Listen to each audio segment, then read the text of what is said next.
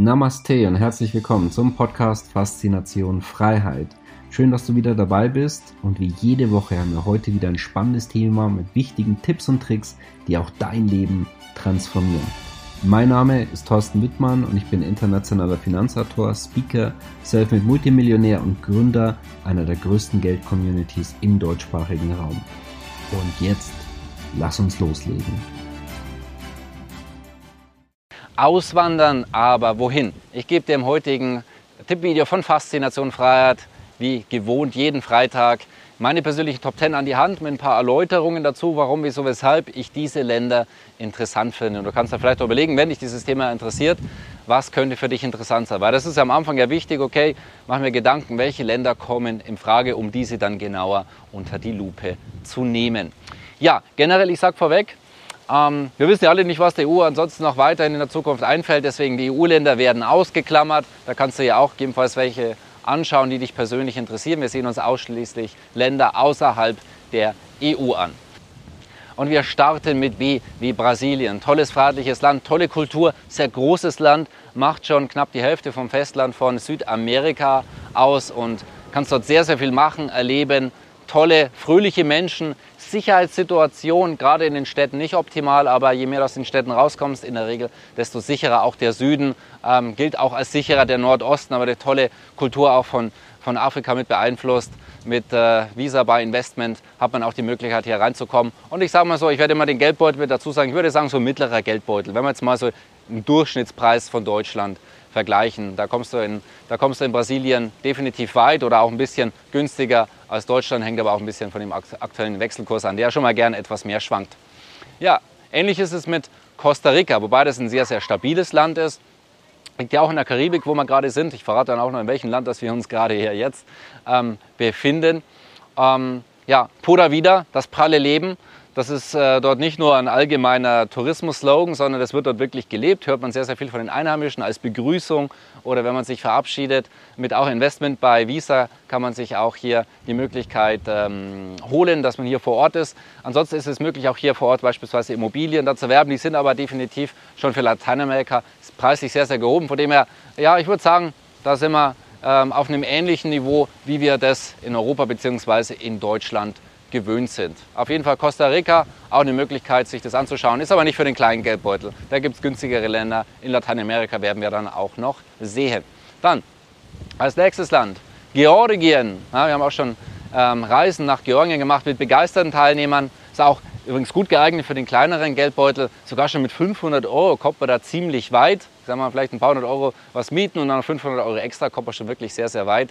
Tiflis ist eine wunderschöne Stadt, sehr, sehr günstig. Kannst du für ein paar Euro beispielsweise essen gehen und hast wirklich super leckeres Essen. Es ist eine tolle ähm, historische Kultur. Hast auch mit dem Schwarzen Meer auch das Meer, was jetzt im Winter schon ein bisschen frischer ist natürlich, aber dann im Sommer auch interessant. Ist jetzt nicht die ganz die Karibik, aber du hast auch die Möglichkeit, dass du ans Wasser kommst und mit Batumi auch eine moderne, interessante Stadt, die du besuchen kannst. Also Georgien definitiv auf unserer Liste mit dabei und auch relativ nah an Europa. Also dann ist es nicht so ganz so weit zu fliegen. In ein paar Stunden ist man dann schon wieder zurück, wenn man das möchte. Dann als nächstes Kanada. Na, ganz großes Land. Ähm, wenn man auch die, die Kälte mag und auch mal beispielsweise im Winter, dass man dort einen Kaminofen etc. hat und eine wirklich brachiale Natur, dann ist Kanada definitiv eine Option. Man kann dort auch sehr, sehr gut auf westlichen Standard leben, weil es ist Teil von der westlichen Hemisphäre, auch mit den Vor- und Nachteilen, auch mit der Politik. Naja, man muss sehen, es ist auf jeden Fall ein sehr, sehr großes Land und in Anführungszeichen kann man sich dort gut verstecken, wenn man das möchte oder ein bisschen mehr auch die Einsamkeit sucht beispielsweise.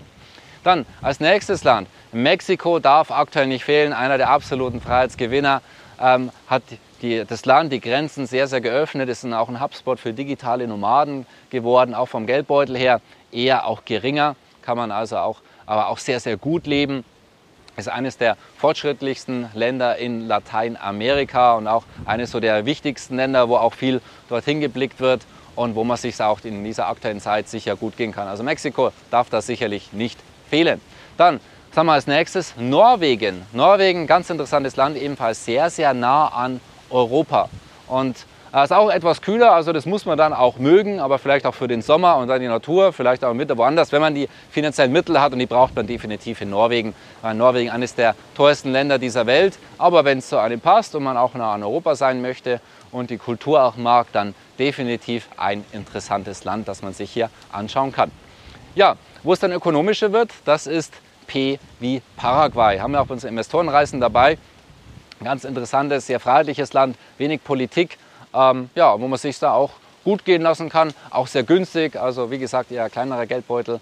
Die Aufenthaltsgenehmigung kann man sich sehr, sehr einfach holen und ist definitiv eine sehr, sehr interessante Option. Haben wir auch Community-Erfahrung und viele Menschen, die es dort auch wirklich sehr, sehr angenehm finden. Auch sehr, sehr nette und sympathische Menschen, aber in Lateinamerika allgemein, aber auch nochmal ganz anders und besonders in Paraguay, weil es einfach, sagen wir, so sehr stabil, kann man von hinten mehr und mehr Lateinamerika aufrollt und da auch mehr und mehr entsteht. Also ansonsten teilweise auch sehr einfach, aber man kann sich dort definitiv auch sehr, sehr gut einrichten und es ist ein sehr aufstrebendes Land und ähm, ja, genau, definitiv eine interessante Möglichkeit. Dann haben wir als nächstes Panama. Da befinden wir uns hier gerade an der Karibik, die wir hier im Hintergrund auch sehen können, was sich mit einem Cocktail auch mal gut gehen lassen kann. Ich würde mal sagen, so ein mittlerer Geldbeutel.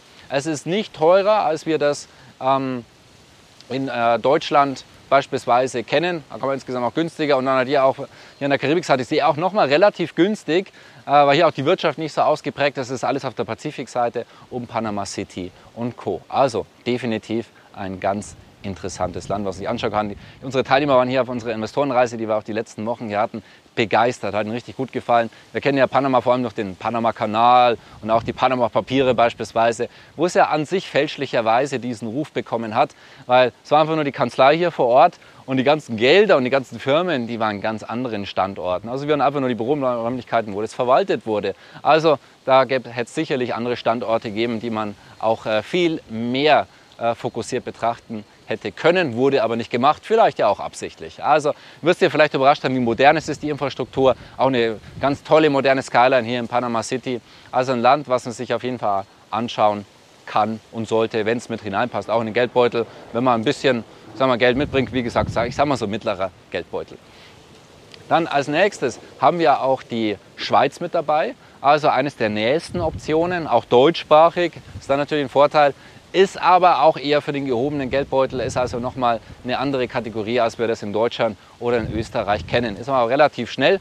Ich sage mal auch, wir haben von Feedback aus unserer Community auch immer wieder erhalten, hm, dass, äh, ja, also Schweiz ist nicht alles Gold, was glänzt, ähm, ist aber sicherlich entspannter, als wir das in Deutschland und auch in Österreich kennen. Ja, Jetzt ein Land, was ich von der alphabetischen Reihenfolge ja noch vergessen hatte, das ist die Dominikanische Republik. Ist mir auch in der Karibik, last but not least. Ähm, ganz interessantes, tolles Land, auch sehr günstiges Karibikland, ist also auch noch mal günstiger als beispielsweise äh, hier Panama und auch noch mal günstiger als Costa Rica. Hat auch Vorteile Territorialbesteuerung, das heißt, Auslandseinkünfte sind dort ganz legal steuerfrei. Und ja, auch tolle Kultur. Also nicht nur All-Inclusive Punta Cana, das glaube ich auch die meisten Menschen mit der Dom Rep verbinden, hat also noch viel mehr zu bieten. Als ich dort auch jetzt ein paar Mal zu Besuch war, hat mir auch sehr, sehr gut gefallen. Wir planen dorthin auch noch Karibik-Investorenreisen. Und ja, also definitiv ein interessantes Land. Ich sage mal so für den kleinen bis mittleren Geldbeutel. Man braucht dort ähm, auch für das Investorenrisiko auch Geld, damit man dort eine Daueraufenthaltsgenehmigung bekommt, wenn man keinen sonstigen Grund hat. Aber ist auf jeden Fall ein Land, was man sich näher anschauen kann. Ja, was ich jetzt noch absichtlich sag mal, jetzt nicht mit drin hatte, beziehungsweise manche werden sich fragen, wie ist das mit Thailand? Ja, ich finde, Thailand ist da auf jeden Fall auch noch äh, sehr, sehr erwähnenswert. Asien hat generell so ein bisschen das Problem gezeigt, dass die Regierungen schon eher totalitär waren, Lockdowns.